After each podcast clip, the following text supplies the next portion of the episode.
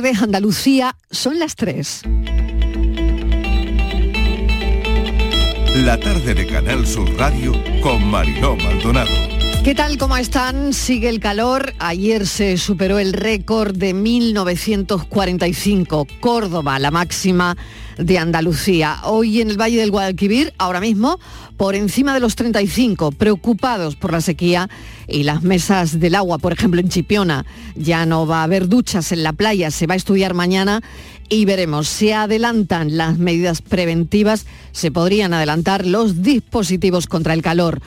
Plan de sombras, como hoy ha dicho algún experto, en un posible verano de seis meses. Y una feria de abril de muchas lipotimias por el calor y el alcohol hay que hidratarse, además se reparten abanicos por todo el Real de la Feria de Abril. No estamos en la feria, estamos aquí en el estudio. Bueno, estamos más fresquitos entre nuestros asuntos de hoy. Los productos de limpieza.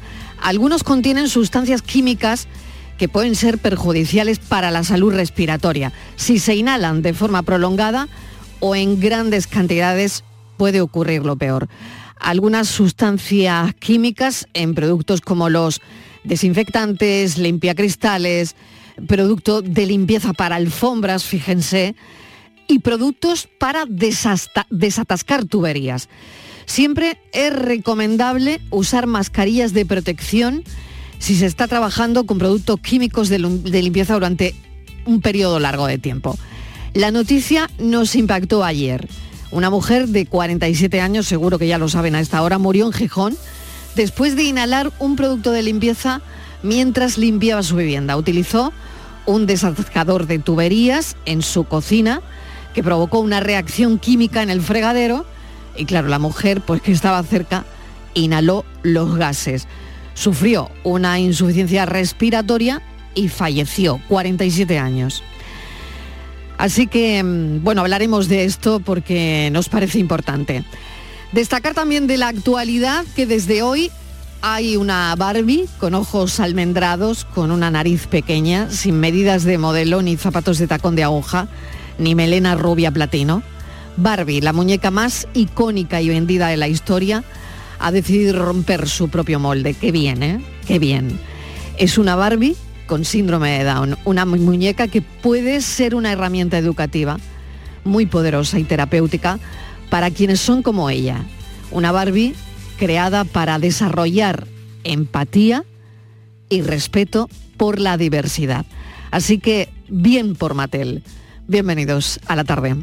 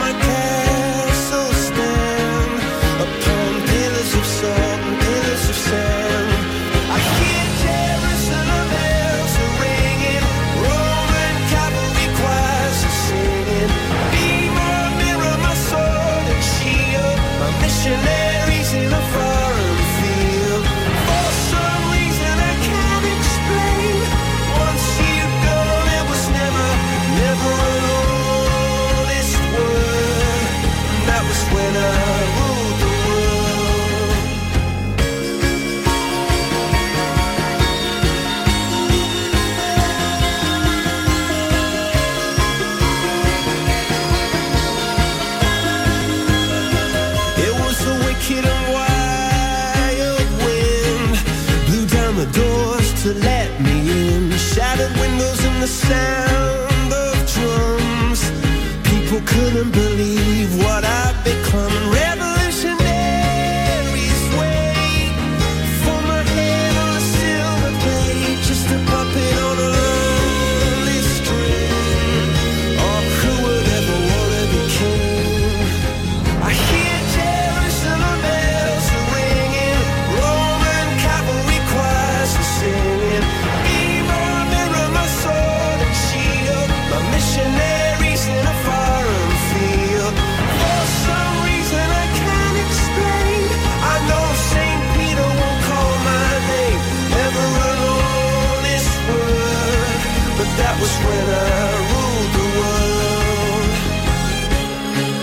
Que en este programa nos gusta ir a lo cotidiano. Sábado por la mañana es el día que algunos elegimos para ponernos una música en casa y limpiar, ¿no? Porque no lo hacemos durante toda la semana. Y queríamos ir a eso, a lo cotidiano y darles alguna que otra recomendación por un suceso que nos ha llamado poderosísimamente la atención. Un día cualquiera, en tu casa, un fregadero se atasca y se opta por una solución rápida. ¿Cuál es la solución rápida? Bueno, pues bajar al supermercado o a una ferretería, comprar un producto que pueda desatascarlo y esto le ha costado la vida a una mujer de 47 años en Gijón que precisamente fallecía este sábado en su piso por una insuficiencia respiratoria sin que nada se pudiera hacer.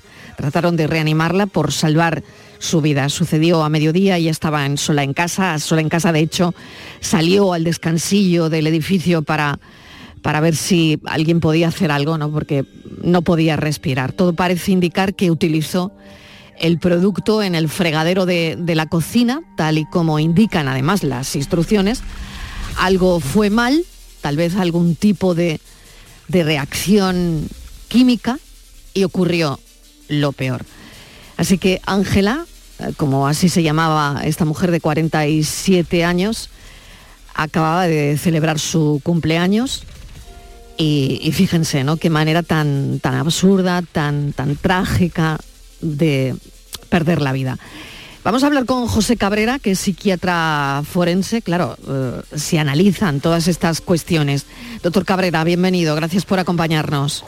Hola amigos, ¿qué tal? Buenas tardes. Bueno, buenas y trágicas tardes para hablar de estos temas. Desde luego, qué asunto, qué asunto tan increíble, porque, mm. bueno, sábado por la mañana, es verdad que es algo cotidiano, ¿no? Que hacemos mucha gente que trabajamos de lunes a viernes y el sábado nos dedicamos un poquito a la limpieza de la casa.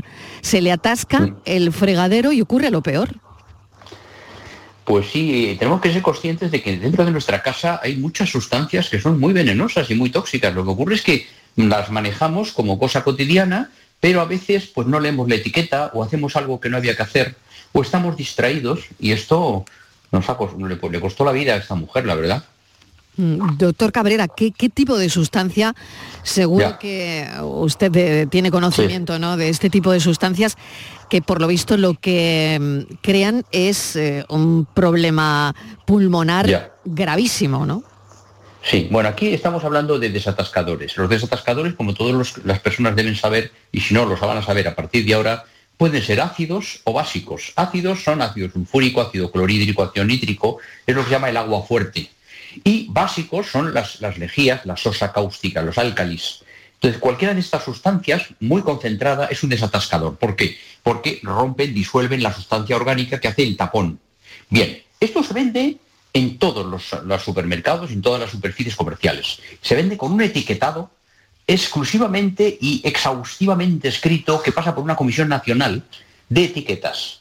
Y en ese etiquetado dice claramente que estas sustancias hay que usarlas con precaución, que son muy tóxicas y que bajo ningún concepto deben mezclarse con nada. Se puede poner la cabeza encima de la vertical de donde se vierte el producto y por supuesto, por supuesto, lo que hay que hacer naturalmente es fuera del alcance de niños y menores. Entonces estas cosas que son de uso cotidiano están muy reguladas y por eso se pueden vender en, las superficies comerciales. Entonces a esta mujer, ¿qué le pasó? Pues, pues, pues probablemente algo hizo mal, porque si no, el resultado no podía ser este. Es que es tremendo el, resultado. Yo quería hablar también de, lo volátil, mm. ¿no? De este tipo de sustancias químicas, como usted mm. decía, comunes en los productos de limpieza. Em, que incluyen, por ejemplo, se me ocurre una que, bueno, yo tengo en casa y que muchas personas tendrán en la suya, el amoníaco. Lo utilizamos muchísimo. Mm. ¿Esto es peligroso? ¿También se trata de una sustancia em, química parecida? El amoníaco tiene un olor muy fuerte, muy desagradable, pero nunca va a quemar el pulmón como le ha ocurrido a esta mujer. Porque el amoníaco, que es una sustancia muy irritante y muy, muy fuerte, inmediatamente te separa del, producto y el vapor de ese amoníaco, aunque en, un primer, en una primera bocanada te irrite mucho, llores y te piquen los ojos y la nariz, jamás va a quemar el pulmón. Mientras que a esta mujer lo que le ocurrió es que la nube blanca que sale de la mezcla del desatascador con el agua, esa nube blanca tiene dos cosas. Una, está caliente, es una reacción exotérmica. Y dos, tiene ácido o tiene base. Y eso quema el pulmón. Ahí está el problema. Esto es un gas de guerra, como en la Primera Guerra Mundial. Pero el amoníaco no. El amoníaco es otra historia. Qué bien está distinguir todo esto y qué bien está que productos que tenemos en la estantería, en nuestro lavadero, desde luego, la importancia de tenerlos fuera del alcance de los niños, pero claro, ya hemos visto eh, que tampoco sabemos manejarlo los adultos. Sí, y no lo sabemos manejar porque no tenemos precaución. Un producto de este tipo se debe manejar siempre, nunca echándolo en vertical al tapón de agua. Hay que echarlo por un lado para que el producto vaya, vaya deslizando. Es un producto viscoso, casi siempre es viscoso. Sí, sí, sí, sí, Claro, claro. El tapón siempre es de seguridad. Hay que apretar tal para que se abra, es de seguridad. Y luego, en tercer lugar, esa nube blanca que va a salir, nosotros no podemos estar con la cabeza en la vertical. Nunca, nunca. Y menos en un fregadero que está a la altura del pecho, porque en un váter que está abajo, mm. en un mm. inodoro, mm. hay más distancia. Pero aquí no. Entonces tienes que estar fuera de la vertical de, donde tú viertes el producto. Claro, claro. Eso Te, salva la vida. Claro, doctor, usted como forense y que verdaderamente analiza este tipo de cosas, ¿no? Cuando hay, bueno, cualquier tipo de, em, de, muerte, desgraciadamente, pues como esta que estamos contando, ¿no? Probablemente, claro, ella estaría mirando eh, el, sitio por donde había vertido el, producto. Es que es muy lógico, ¿no? Voy a ver si, claro, voy a ver si se desatasca, voy a ver si, si esto traga, o voy a ver. Claro. Y es cuando sale la nube y tú tienes la cabeza ahí, ¿no? Justo. Y además no hay opción, ¿eh? Esa nube inhalada es la muerte automática. Porque imagínate que estamos con una nube a 70 grados, una nube exotérmica de calor, y encima va con ácido o con, o con sosa cáustica a la nube. Hmm. Entonces esto quema el pulmón, el pulmón es una esponja, una esponja, porque te caiga una quemadura en un brazo, te hace un agujerito, pero es un brazo, es una sustancia sólida, pero el pulmón es una esponja. Y entonces esta nube es tremenda. Por eso no le dio tiempo nada más que a salir el descansillo y tener una parada cardíaca por edema, un edema agudo de pulmón. Es que es tremendo. Terrible. Es tremendo, doctor Cabrera, tremendo. Mm. Claro, una se pregunta, cuando se usan este tipo de, productos, porque es que, doctor Cabrera, es que es normal que tengamos tuberías eh, atascadas en casa, yo lo he usado en alguna ocasión, el olor es verdad que huele a lejía, el olor es fuerte, recomiendan que, bueno, que no se utilice la tubería en 24 horas o algo así cuando el, producto, eh, suelen ser unas botellas de seguridad, de color naranja, en fin, yo creo que todos nos viene a la cabeza el, tipo de producto que es, ¿no? Pero claro, ¿qué precauciones deberíamos tener? Porque esto lo podemos comprar todo el mundo en cualquier mm. droguería, eh, en cualquier supermercado. Em, en fin, esto se puede comprar. Pero yo no sé si a lo mejor eh, nos le hubiese liberado a esta mujer de una muerte segura el haber usado una mascarilla, por ejemplo. Doctor, ahí creo que hemos perdido la, llamada. Doctor Cabrera, ahí hemos, hemos perdido la, llamada. Pero bueno, estábamos hablando de este asunto y claro, eh, me preguntaba si eh, si este producto se utiliza, que todos tenemos tuberías que desatascar en casa. Claro, perdonad, ha habido un corte de... Sí, disculpe, doctor Cabrera, le retomamos. Pero, pero, Mascarilla, le preguntaba. Mascarilla. Sí, sí. Mm. Mire, vamos a ver, cuando compramos un producto de estos, en primer lugar, fuera del alcance de los niños o en sitio cerrado con llave. Primero. Segundo, nunca cambiarlo de botella. Siempre en la botella original. Tercero, siempre con mascarilla y guantes. Y a ser posible, la típica gafita esta de plástico que se pone, que es una gafita de plástico que, vale dos pesetas, vamos, dos euros, un euro. ¿eh? Esas son las tres Y nunca en la vertical a la hora de vertir el producto. Son cuatro cosas las que hay que hacer. Cuatro cosas. Las que acabo de decir. No hay más. Mascarilla, fuera de, la mano de cualquier menor, no cambiar de botella y nunca en la vertical del vertido del producto. Pues esa es la recomendación, doctor Cabrera. Le damos las gracias por habernos atendido y contar este suceso tremendo que nos ha impactado a todos, porque es verdad que es algo que hacemos todos, es cotidiano y hay que saberlo hacer, algo tan simple como desatascar una, una tubería en casa. Muchísimas gracias, señora. doctor Cabrera. Gracias a vosotros, un fuerte abrazo. Un abrazo, adiós. Tres y cuarto de la tarde. La tarde de Canal Sur Radio con Mariló Maldonado. Pues hay que seguir a pie juntillas las recomendaciones del doctor Cabrera, si no lo sabían, o fíjense, ¿no? El caso es que esta mujer de 47 años, pues no lo sabía, porque si lo sabe no pone la cabeza donde, donde salía todo el vaho ¿no? del, del producto. Bueno, hoy es el Día Internacional del Perro Guía, es una ocasión muy buena para destacar, para reconocer, para agradecer la enorme aportación que hacen los perros, pero también sus cuidadores, sus entrenadores. También es una ocasión ideal para saber cómo hay que comportarse en presencia de una persona invidente y con su perro guía. Hay 957 perros guías de la Organización Nacional de Ciegos en este país. Acompañan a las personas ciegas de, de nuestro entorno aportándoles autonomía, movilidad. Esto es importantísimo. Y vamos a hablar de ello con Amparo Cruz, que es vicepresidenta de la Asociación de Usuarios de Perros Guía de Andalucía. Amparo Cruz, ¿qué tal? Bienvenida. Hola, ¿qué tal estáis? Bueno, es un día muy importante y queríamos destacar todo esto que hemos comentado al principio, Amparo, porque es un día señalado para vosotros.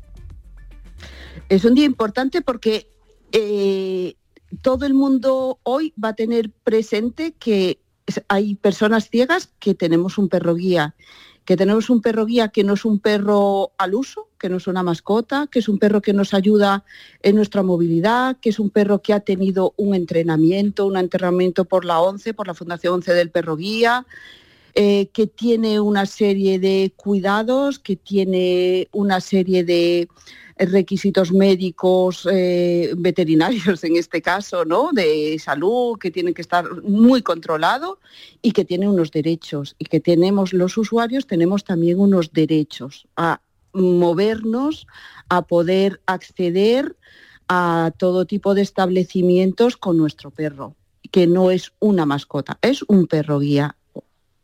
Claro, esa es la, la diferencia. ¿Cómo les cambia la vida? De tenerlo a no tenerlo. Mucho.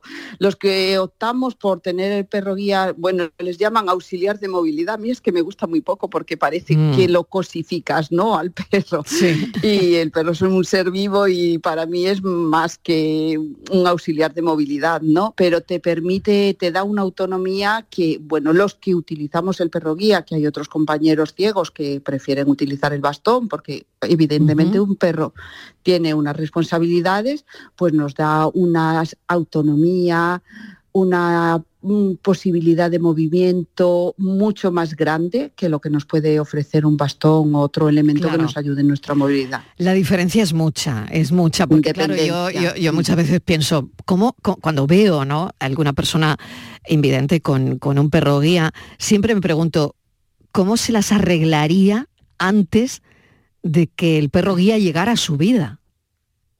Pues mira, yo ya hace mucho tiempo de eso porque es el tercero, ya llevo desde el 2002 con perro guía y en principio tienes el bastón, antes de tener el perro tienes el bastón, de hecho te exigen el tener una movilidad, una buena movilidad con el bastón.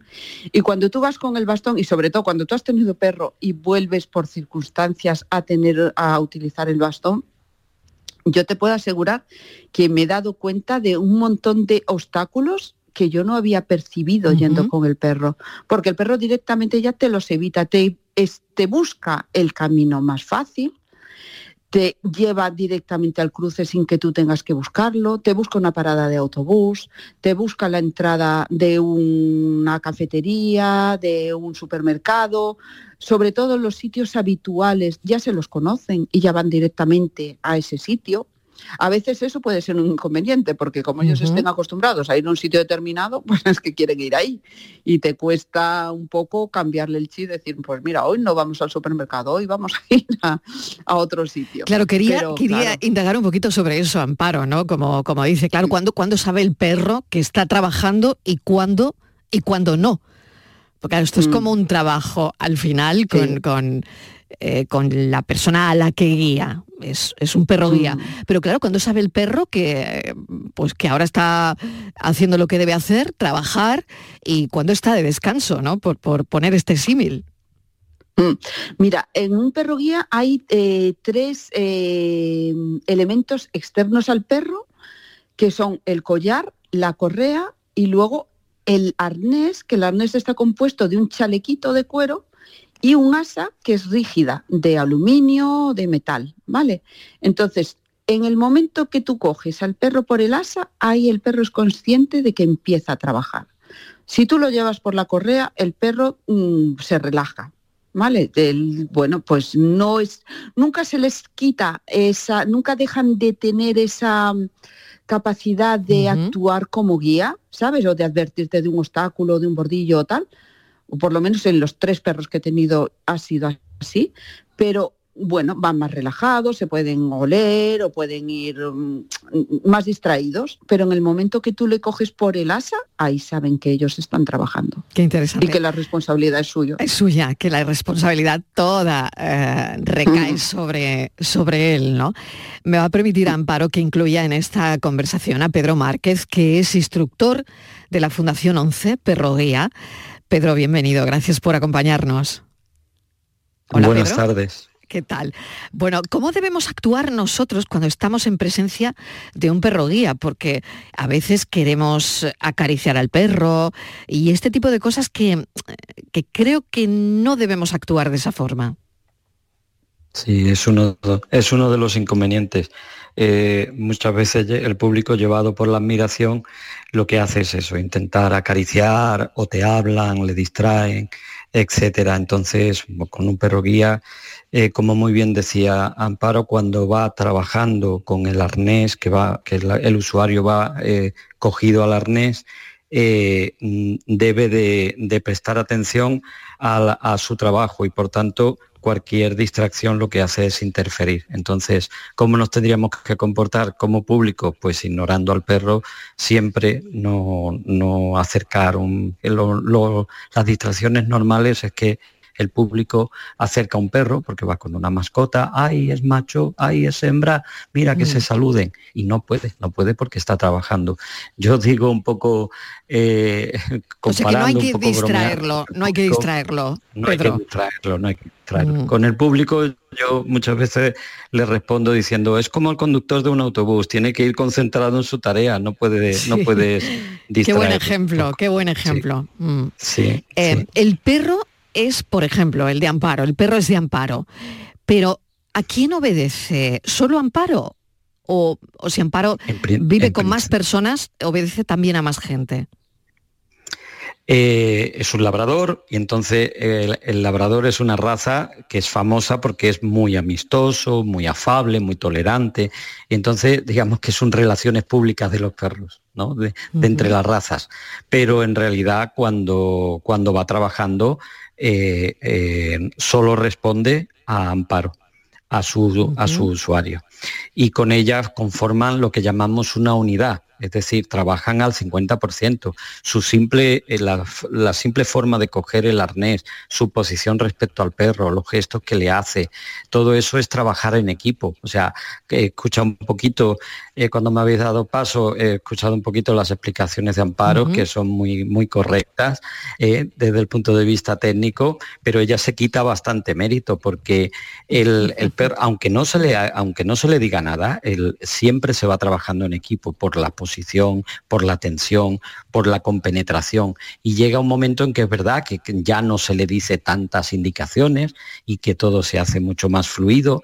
Eh, al principio eso cuesta bastante, eh, pero, pero es un trabajo de equipo y por tanto, además lo, decía muy bien, nos obligan a hacer la movilidad con bastón antes de llegar al perro, porque efectivamente moverse con un perro es mucho más rápido, mucho más dinámico y hace falta tener por parte del usuario mejor orientación. ¿Qué tipo de razas eh, trabajan? Porque acaba de hablar del labrador, pero me imagino que hay muchas razas interesantes también para que aprendan a ser. No, no hay muchas. Muchas no. Ah, no, no, muchas no. Eh, desde, el punto de, desde el punto de vista de estadístico, en todas las escuelas, eh, no ya la, escuela nuestra en España, todas las escuelas en el mundo, en América, en, Australia, en el Reino Unido, en, Alemania, eh, todas, todas tienen más o menos las mismas proporciones y las mismas razas. Eh, el labrador es la raza prioritaria en un 60%, utilizamos el labrador en un 60%, el pastor alemán sería la segunda raza, fue la primera, fue la pionera, pero el pastor alemán es un perro con mucha capacidad, pero también muy difícil de manejar porque es un perro más fuerte, con tendencia protectiva y este tipo de cosas, ¿no? Y después estaría el golden, el golden que es un perro eh, un poquito especial, un poquito personaje, y que tiene una, una perronalidad muy, muy acentuada y entonces lo usamos un poquito menos incluso que el pastor alemán. Pero sin embargo, con el golden lo que hacemos es cruzar el golden con el labrador, porque nosotros si buscamos un mestizo muy concreto y es el, cruce de labrador y golden. Ese eso no es una raza, pero es un cruce de razas que buscamos aposta. Y después hay un porcentaje muy pequeño de un 1, un 2% según el país de otras razas que se van usando. Se va usando el flat coat retriever, que es otro, que es como un golden pero de color negro, con el pelo también largo. Se usa, se usa el, cruce de labrador con caniche, el caniche gigante. O sea, que mm. hay pequeñas aportaciones de alguna raza, pero los porcentajes son siempre los mismos y muy parecidos en, todos los países. Es verdad que algunos países intentan meter su raza autóctona, eso es verdad, y, pero los porcentajes varían muy poco. Pues no sé si Amparo Cruz quiere añadir alguna cosa más porque la explicación de, Pedro me ha parecido magnífica y la de Amparo como vicepresidenta de la Asociación de Perros Guías de Andalucía pues también porque eh, ambos saben de lo que hablamos. Amparo. Mm. Pues mira, yo lo único que, me gustaría añadir, bueno, yo tengo un cruce de Golden y Labrador, la verdad, y, eh, de los tres que he tenido, dos han sido así. Pero bueno, yo lo único que querría añadir al margen es, eh, bueno, pues que hoy es un día de, de mm, ensalzar el perro guía y también de reivindicar, ¿no? De reivindicar el derecho de acceso. Eh, que afortunadamente cada vez vamos teniendo menos problemas a la hora de, acceder a vehículos, a, establecimientos y demás, pero que todavía los hay.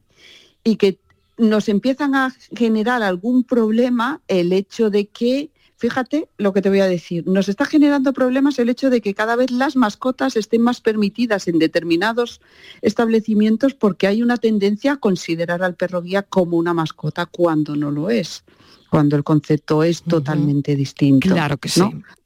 Totalmente de Por ejemplo, pues mm. sí, nos encontramos en hoteles que tienen mm, el acceso a mascotas permitidos y cuando va un perro guía, pues nos quieren considerar el perro guía como una mascota, cobrando un suplemento o pedir un vehículo especial para mascotas cuando el perro guía puede ir en cualquier tipo de vehículo y eso sí que nos está generando últimamente algún tipo de problema. No es todo el mundo, pero bueno, sí que está creando cierta confusión y creo que hay que diferenciar muy bien lo que es una mascota y lo que es un perro guía, un perro de asistencia.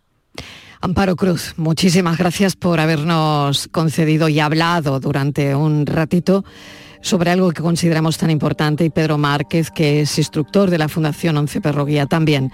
Un saludo para los dos y que tengáis un día muy bonito y, y muy feliz Día Internacional del Perro Guía. Gracias. Gracias a ti. un saludo, muchas gracias. Casi las tres y media de la tarde.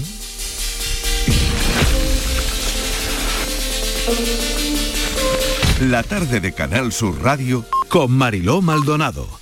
También en nuestra app y en canalsur.es. La portada, las casetas, los trajes de flamenca, los paseos de coche de caballos, el baile, la alegría, la emoción. Este año, Saimaza con la Feria de Abril. Saimaza, el café de los muy cafeteros. Buena feria. Cuando veas el nuevo Rasca Platinum de la 11, vas a pensar, pero ¿cómo voy a rascar algo tan bonito, con ese color negro y plateado tan elegante y ese diseño tan chulo? No sé yo. Me va a dar pena rascarlo. ¿Pena? Cuando te enteres de que el nuevo Rasca Platinum tiene tres juegos muy divertidos y un premio de hasta un millón de euros, ya no te va a dar tanta pena. Nuevo Rasca Platinum de la 11. Qué bonito es. Sí, te toca. A todos los que jugáis a la 11, bien jugado. Juega responsablemente y solo si eres mayor de edad.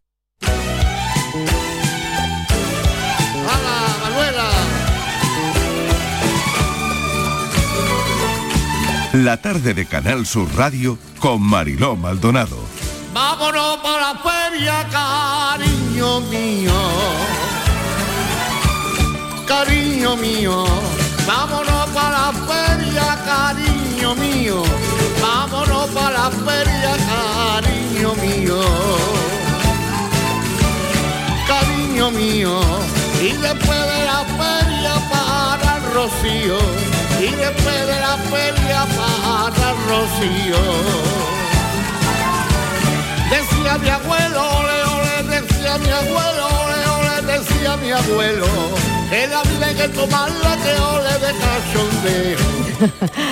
Tarde de feria para mucha gente y quiero recordarle a los oyentes y telespectadores de Gente Maravillosa, el programa de Toño y Modero, Moreno, que dobla sus emisiones con con programas hoy miércoles y mañana jueves, porque, bueno, eh, hace doblete, hace doblete. El actor Pepo Nieto, el, cantante Álvaro Díaz, van a visitar este miércoles el plató de Gente Maravillosa en Canal Sur Televisión. Y además hay que recordar también que Gente Maravillosa está firmando la mejor temporada de audiencias liderando el prime time de los miércoles. Así que Pepón Nieto, que ya saben que no suele prodigarse mucho en entrevistas personales en televisión, bueno, pues va a estar en el programa con Toñi Moreno para hablar de su familia, de sus años trabajando como, como camarero incluso en el restaurante que tenía la familia en Marbella. Eh, contarle que allí conoció a gente como Bertín Osborne, como Sancho Gracia, como María Luisa Ponte, como Agustín González. La verdad es que, bueno, va a ser un programa que no hay que perderse.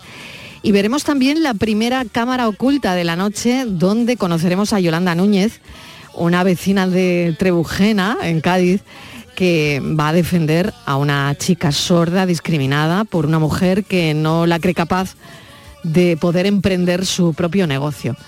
Así que va a ser muy interesante esta cámara oculta que cuenta con la Federación de Familias de Personas Sordas. Vamos a la caseta, verá qué arte, verá qué arte. Vamos a la caseta, verá qué arte. Vamos a la caseta, verá qué arte. Verá qué arte me conocen baila mi madre.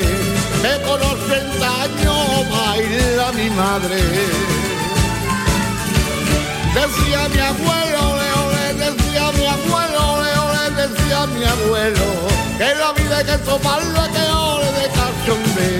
Gente maravillosa, cumple 150 programas en su quinta temporada. Damos la enhorabuena a todo el equipo. Mañana se hace doblete y damos también la enhorabuena a nuestra compañera Toñi Moreno.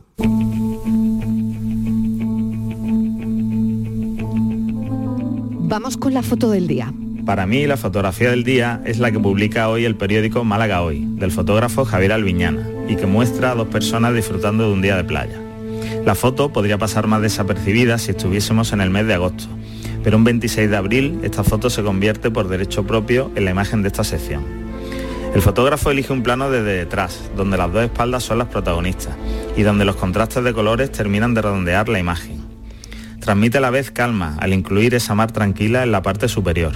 Javier, con más de 20 años de experiencia como fotoperiodista, es de esos fotógrafos incansables, que no se relajan hasta tener la foto que buscan. Hoy esta imagen lo demuestra. Imágenes que protagonizan esta hora de antena por fotoperiodistas. La imagen la pueden ver en nuestras redes sociales. ¿Quién la ha elegido? Francis Gómez, ¿qué tal? Buenas tardes, Mariló. La ha elegido Daniel Pérez, el malagueño Daniel Pérez, que ejerce el fotoperiodismo desde hace 20 años. Tras sus inicios en la prensa local y medios como La Opinión de Málaga o El Correo de Málaga, actualmente colabora con el periódico El País y las agencias EFE y Getty Images. Ha impartido numerosas charlas y talleres de fotografía escénica como fotógrafo oficial del Teatro Cervantes y preside la Asociación Malagueña de Informadores Gráficos de Prensa. En 2022 recibió la mención especial de los decimoterceros premios de periodismo Ciudad de Málaga organizados por el Ayuntamiento y la Asociación de la Prensa de Málaga. Fotoperiodistas que buscan y que nos dejan su imagen del día. La tarde de Canal Sur Radio con Mariló Maldonado. También en nuestra app y en canalsur.es. Canal Sur Radio.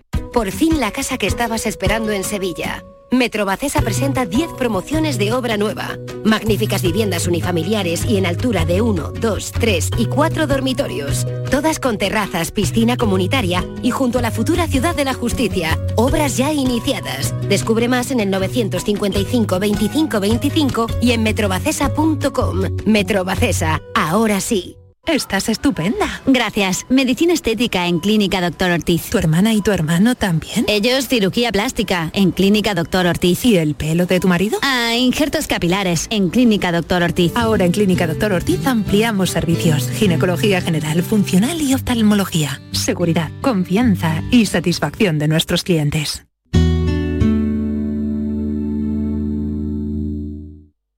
¿Te imaginas un mundo sin música? ¿Y un océano sin peces? No pasemos del sonido al silencio. Ven a conocer al Acuario de Sevilla, una especie amenazada, el pez guitarra. Descúbrelo en acuariosevilla.es. El verano está a la vuelta de la esquina. Es hora de retomar tu rutina de entrenamiento. Ponte en forma para el verano con Basic Fit. Empieza con 5 semanas gratis y una mochila. Basic Fit. Go for it. En The Implant nos esforzamos en ofrecer en todo momento los mejores servicios a nuestros pacientes. Por ello contamos con los tratamientos más avanzados en odontología y estética facial. Pero sabemos que no basta con ofrecer servicios clínicos de primer nivel y por eso cambiamos, para seguir siendo como siempre, pero que nos veas como nunca. Descúbrelo en nuestra web www.theimplant.com. En Canal Sur Radio, por tu salud, responde siempre a tus dudas. El episodio de altas temperaturas es perceptible ya, aunque lo más duro se centra en los próximos días. El programa de hoy va a ser un especial dedicado a esta situación con la intención de encontrar todas las claves para protegernos y evitar complicaciones con las temperaturas que nos esperan. Especialistas en meteorología y profesionales expertos en medicina ambiental y medicina preventiva nos ofrecen esta tarde todas las claves. No te lo pierdas. Por tu salud, desde las 6 de la tarde con Enrique Jesús Moreno. Más Andalucía, más Canal Sur Radio. La tarde de Canal Sur Radio con Mariló Maldonado. Estos son nuestros teléfonos 95 1039 105 y 95 1039 16. 20 minutos y llegamos a las 4 de la tarde. Ya saben que a esta hora Andalucía pregunta 670 94 30 15 670 940 200. Yo sé que es un teléfono el de la radio y el del programa que ya tienen agendado, pero que bueno, si nos quieren enviar un mensaje de audio, pues yo recuerdo otra vez los teléfonos. Eh, Estíbaliz Martínez Mesa de Redacción, ¿qué tal? Bienvenida. Hola, ¿qué tal, Mariló? Buenas tardes. Muy bien, veo que tú no estás de feria, No. es fiesta en Sevilla, Es pero fiesta en tú estás Sevilla ahí a- y al mucho pie del calor. cañón Hombre, y mucho calor. Yo creo mucho calor, que, es verdad. que les estoy dando como- hasta envidia, si lo supieran, porque tienen que estar pasándolo fatal, Mariló. Pues sí, se reparten abanicos, ¿no? Pero No bueno, te- cuidado con el alcohol, las lipotimias, todo con moderación. Bueno, Rafa del Olmo, no sé si está en la feria. Rafa del Olmo, ¿qué tal? Rafa del Olmo tampoco está en la feria. Rafa del Olmo está currando, tampoco, pero hombre, fiesta en Sevilla, ¿no? Sí, estoy en Sevilla. Sí, bueno, bueno. Bueno, pues vamos con Es todo. que no nos has dado permiso, Mariló, que eres la jefa. No, bueno, es que hay que hacer un programa, hay que hacer un programa. hay que estar aquí dándolo todo para Vamos los con otra feria, Mariló, que Venga, esto sí pues que es vamos una con otra feria. feria, la de los pisos turísticos. Esto sí que es una feria. Otra feria, ole, Esto sí ole. que es una Venga, feria, vamos. Porque vamos a el ver. mercado del alquiler. Mariló, Venga, vamos. eh, bueno, el mercado del alquiler en España ya teníamos un desequilibrio enorme Sí. porque hay mucha gente que quiere alquilar pisos y hay muy pocos pisos para alquilar. Y los pocos que hay encima, Mariló, los eh, precios se han disparado. eh, cada vez es más difícil encontrar un piso en alquiler a precios razonables, sobre todo en las grandes ciudades, ¿no? Y a todo esto, ahora hay que sumar que de estos pisos que había en alquiler, pues ha entrado en juego el papel de las plataformas de alquileres de pisos turísticos, pisos de particulares que se alquilan a un precio alto, por muy poco tiempo. Y eh, yo no sé si estos pisos turísticos escapan de la ley de la vivienda, pero sí es verdad, Mariló, que algunos propietarios de pisos que tenían en alquiler, ante la op- opción, ante la posibilidad de que le pongan tope al precio del alquiler, pues lo que se están planteando y algunos están haciendo es destinar esos pisos a pisos turísticos. Con lo cual, eh, yo quiero le preguntar a, a Rafael, eh, ¿cualquier propietario puede eh, hacer de su piso un piso turístico? ¿O eso tiene que pasar unos procesos?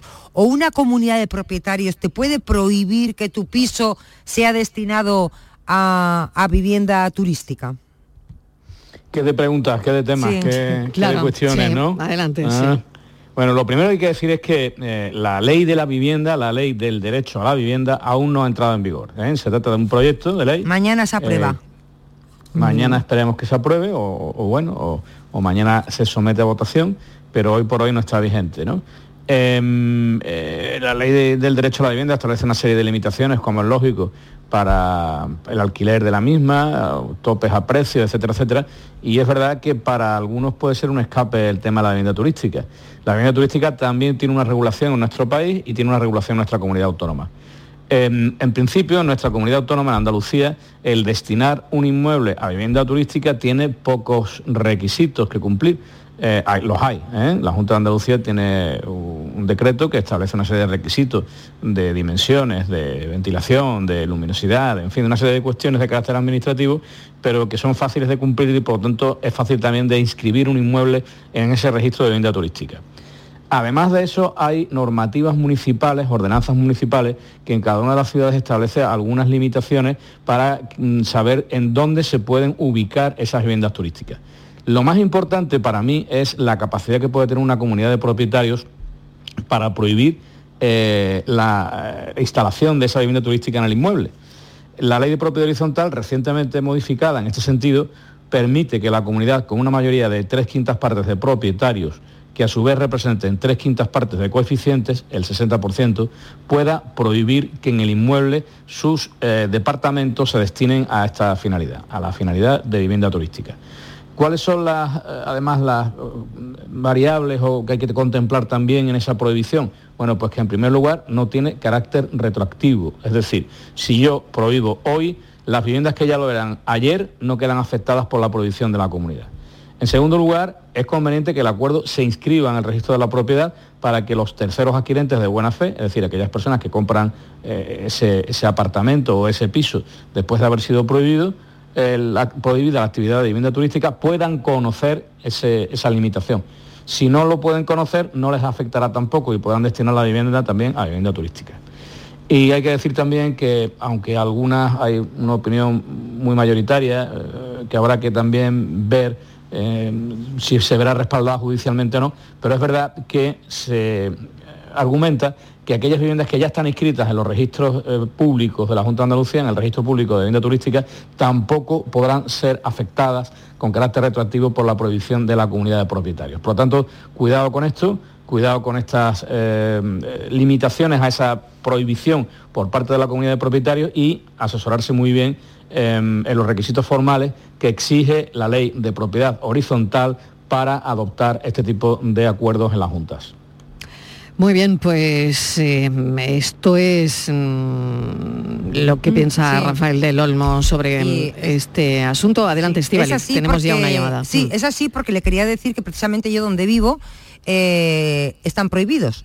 Un vecino quería destinar su piso a, a estos fines y se hizo una reunión extraordinaria, Mm. no estaba regulado y se contempló y ahora mismo ya en estatutos está contemplado que ningún piso puede destinarse a, a fines turísticos, o sea que En fin, una comunidad lo puede prohibir. Todo, todo es polémico al final, ¿no? Porque habrá gente que, que quiera y que mm, quiera alquilar su piso con estos fines, otros que no. Y al final esto se decidirá, Rafael, en una reunión de comunidad por votación, ¿no? Sí, efectivamente. Claro. Eh, el derecho a la propiedad es un derecho mm, de los derechos fundamentales contemplados en nuestra Constitución y por lo tanto tiene una protección especial. Cualquier limitación a ese derecho de propiedad tiene que tener un fundamento legal. El derecho a destinar mi piso a vivienda turística pues puede verse limitado por el derecho de las demás personas a disfrutar de una vivienda en la que se respete el derecho a la intimidad, en donde no haya perturbaciones al descanso, en donde se mm, priorice eh, el carácter residencial de la vivienda, en fin, hay, aquí hay un debate Ahora mismo, muy de todas formas, Rafael, por defecto, por defecto en las comunidades, si no está especificado, no está prohibido, recogida esa prohibición, por defecto se puede. Así es. Así Por es. defecto, claro. Así es, bueno, pues que lo sepan los oyentes, hemos querido ahondar un poquito en este asunto, pero tenemos la primera llamada de la tarde en Andalucía Pregunta, es Francisco José Fernández. Francisco José, bienvenido de Salteras, ¿qué tal? Cuéntenos.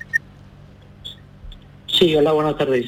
Buenas tardes. Adelante con No, su era cuestión. referente- sí, era referente a unos cables de alta tensión, pues que están instalados pues por encima de nuestras viviendas. Entonces, era a ver si eso es, eh, aparte de es muy peligroso, si eso es legal, que, dónde puedo reclamar, qué paso a seguir, en fin. O sea, están encima de, o sea, cuando usted Sí, sale a la terraza los ve. No, eh, son viviendas uniformes pareados. Ah, pareados. Tú sales al, por- tú sales al porche delantero y ya estás viendo los cables. Vaya faena, ¿eh? Vaya faena. Vale, entonces me, me da mucha, me, me da Sí, le- Nos hemos tomado mucho interés con esta cuestión. venga, pues, Hemos- pues vamos, Hemos Rafa. hablado con el oyente hace un rato, hemos, ha tenido la amabilidad de mandarnos unas fotos en las que podemos ver la ubicación de esas torretas eh, de Endesa y esos cables de alta tensión que transcurren por encima de esas viviendas pareadas, ¿no? Y es cuanto menos llamativo, por no utilizar palabras eh, de mayor calibre o de mayor intensidad. Eh, es un problema con el que yo personalmente nunca me había enfrentado y he recurrido al asesoramiento de algunos técnicos, en particular de una empresa que se llama Energy Supply, y me decía que efectivamente eh, no es admisible que esos cables de alta tensión transcurran, aunque sea a 30 metros de altura, por encima de unas viviendas eh, pareadas o, o no pareadas, da exactamente igual.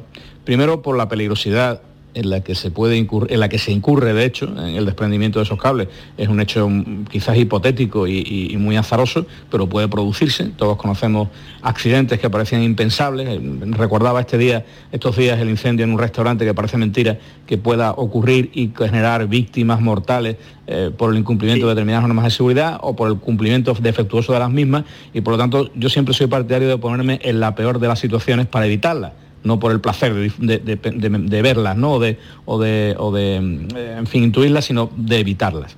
Y efectivamente en esas fotos que nos manda el oyente se ven unos cables de alta tensión que transcurren a 30 metros de altura por encima de una serie de viviendas. Eh, está claro que, mm, por lo que él me decía, no porque yo lo sepa, que, las que los cables y las torretas de alta tensión son preexistentes a las viviendas. Es decir, el ayuntamiento ha permitido la urbanización de un suelo y la construcción de unas viviendas cuando ya esas torretas existían. Tenía que haber, es el propio ayuntamiento el que tenía que haber adoptado determinadas medidas para evitar la corrección de esta situación problemática eh, o al menos haber sido consciente del problema que iba a ocasionar. Por lo tanto, el consejo al oyente tiene que ser el de persistir en lo que ya ha hecho, como él me contaba, que es exigir al ayuntamiento que sea el que se responsabilice de la solución del problema. Y si la solución del problema consiste en tener que indemnizar a Endesa para que esas torres y esos cables de alta tensión no transcurran por el lugar en el que se encuentran, pues que persista en dicha eh, insistencia. Endesa simplemente se ha encontrado con una situación lamentable, por cierto, en la que hay seres humanos viviendo debajo de sus cables de alta tensión, pero es que esos cables de alta tensión, insisto, ya eran preexistentes. Debe ser el ayuntamiento el que se responsabilice del gas, del, del resarcir a Endesa del gasto que esa modificación pueda suponer y, en su caso exigirle judicialmente al ayuntamiento que actúe en consecuencia. ¿Le parece, Francisco José? No sé si tiene alguna cuestión más. Sí, no, yo ya me he reunido con el Consejo de Urbanismo y este hombre lo único que dice es que cuando yo le, comenté que, eh, que si, eh, hay que, tiene que ocurrir una desgracia para actuar y, este hombre pues lo que hace no tiene otra cosa que encogerse de hombros, como diciendo, mm, no sé, no sé. O sea, yo ya me he informado con el, me, me he reunido con este señor y ellos no, lo van a afrontar, seguro, porque ellos lo que hacen es exigir la endesa que, que, que, los en los cables. Y claro, Endesa dicen, pues no, los cables pues no, porque los, cables estaban antes de la vivienda. Muy bien. Entonces, por, parte del ayuntamiento, por, por modos propios, no lo van a hacer seguro, no. a no ser que judicialmente pues eh, eh, le, le obligue, claro. Si no hay voluntad política, que mm. sería la vía más fácil, entre comillas, no hay. ¿eh? No, quedará más remedio que recurrir a la vía judicial para que el ayuntamiento se responsabilice de la concesión de una licencia de obras y de la recalificación seguro de unos terrenos eh, respecto de los cuales tenía que haber sido consciente de que existía este problema y tenía que haberlo resuelto con carácter previo, si no que lo resuelva ahora. De acuerdo. Muchísimas entonces vía, judicial es el único que me queda, ¿no? Vía judicial. Si no hay voluntad política, lamento decirle que es la única que le queda, sí. El defensor del pueblo, diputación, nada de eso, ¿no? Sí, sí, utilice también esas vías, por supuesto. Al fin y al cabo, esas vías, pues, esas vías que usted me dice, el defensor del pueblo, por ejemplo, pueden coadyuvar, eh, mm. presionar para obtener esa voluntad política con la que debería resolverse el problema. Pero si no... ¿Y, diputación, y, diputación también? ¿Perdón? ¿Diputación también? Bueno, no sé si Diputación es competente a estos efectos. Eh, yo creo que si se trata de un suelo municipal, en donde no hay más, no creo que haya competencias de la Diputación, pero bueno, podríamos estudiarlo, podríamos verlo. Bueno, Francisco José, muchísimas gracias y ojalá tengas suerte, porque, bueno, menuda historia, ¿no? Salir de, su casa y encontrarse de, bruces con los pues cables de alta tensión, la verdad. Bueno, muchísimas pues gracias, saludo y suerte, mucha suerte. Suerte. Vamos con un audio al 670-940-200, 670-94-30-15, esto nos ha llegado.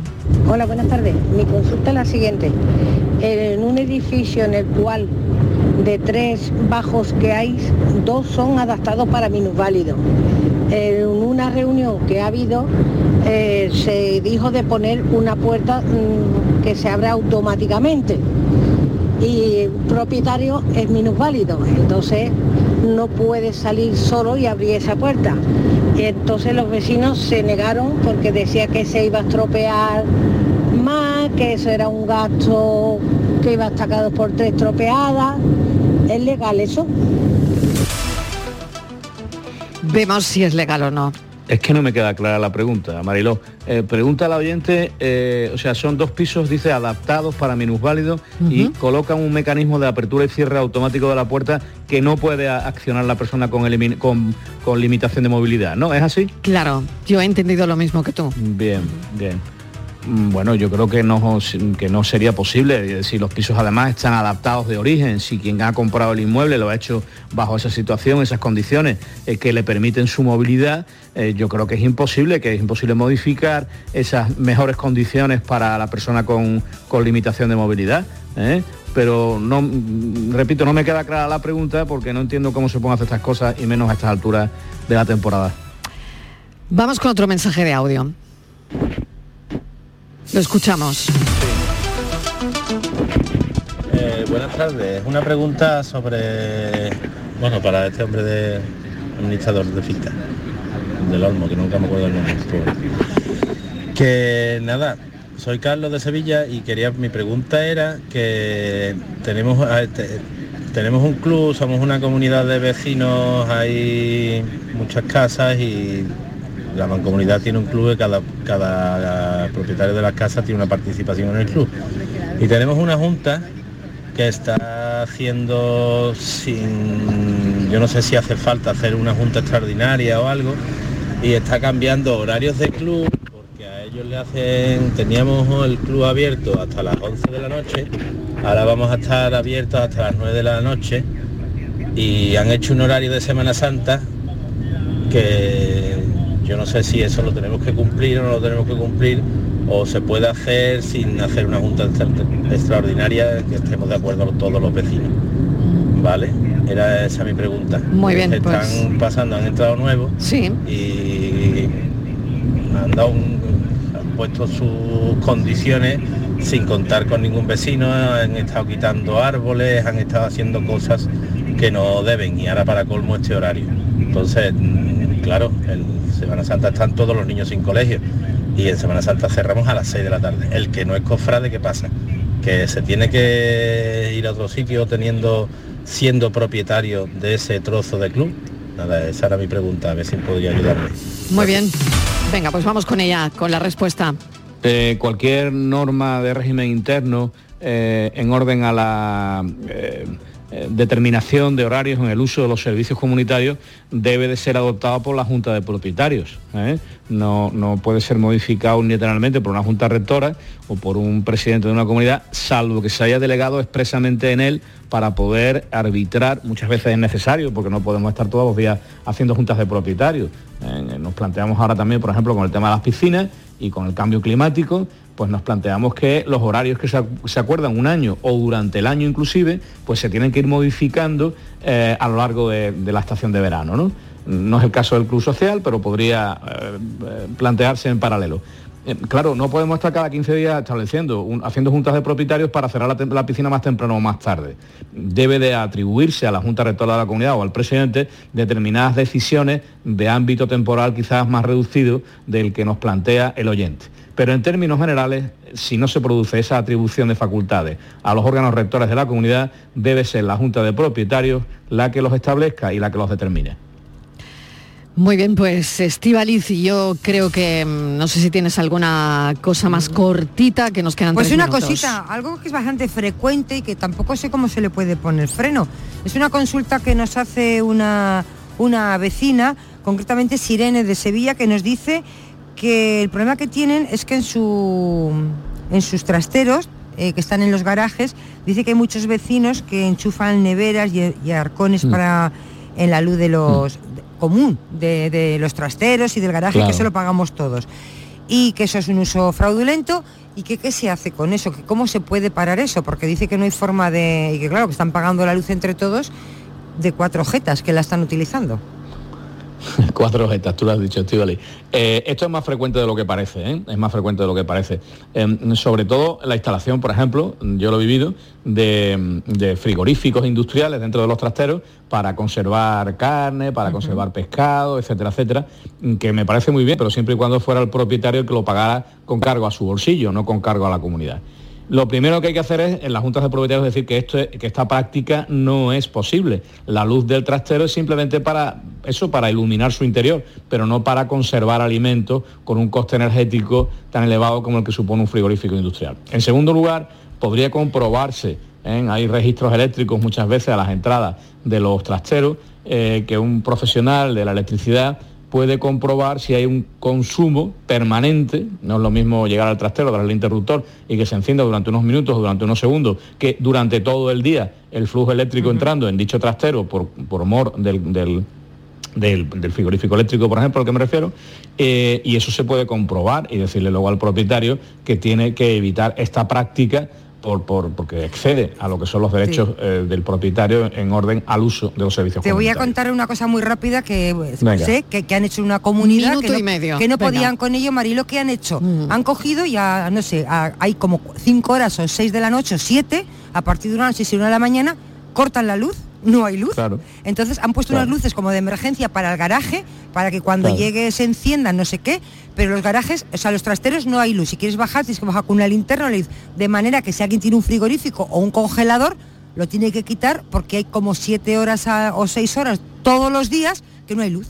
Entonces Sí, han tenido que recurrir a eso. No sé si es buena idea, pero han, pensado. acabado con el problema. Sí, pero llegará el listo de turno, el listo de guardia, el iluminado que hay en todas las comunidades que dirá que él trabaja por la mañana y que es por las noches cuando puede bajar al trastero y que él también tiene derecho a encender su trastero a las 5 de la mañana, por ejemplo. Y ya está, y se montará otra vez una nueva polémica. Bueno, pues lo dejamos aquí. Feliz feria. Sí. Igualmente, Ole, ole, compañero. vámonos, la feria. vámonos, a la primera, vámonos. Bueno, tú espérate a las seis, Martínez, Rafa, que te veo con mucha a la prisa, que te veo con mucha prisa. Venga, hasta ahora, hasta dentro de un instante. Gracias, Rafa, Buenas Rafael del Olmo, que nos a acompaña cada miércoles, sea feria o no feria. Venga, un beso.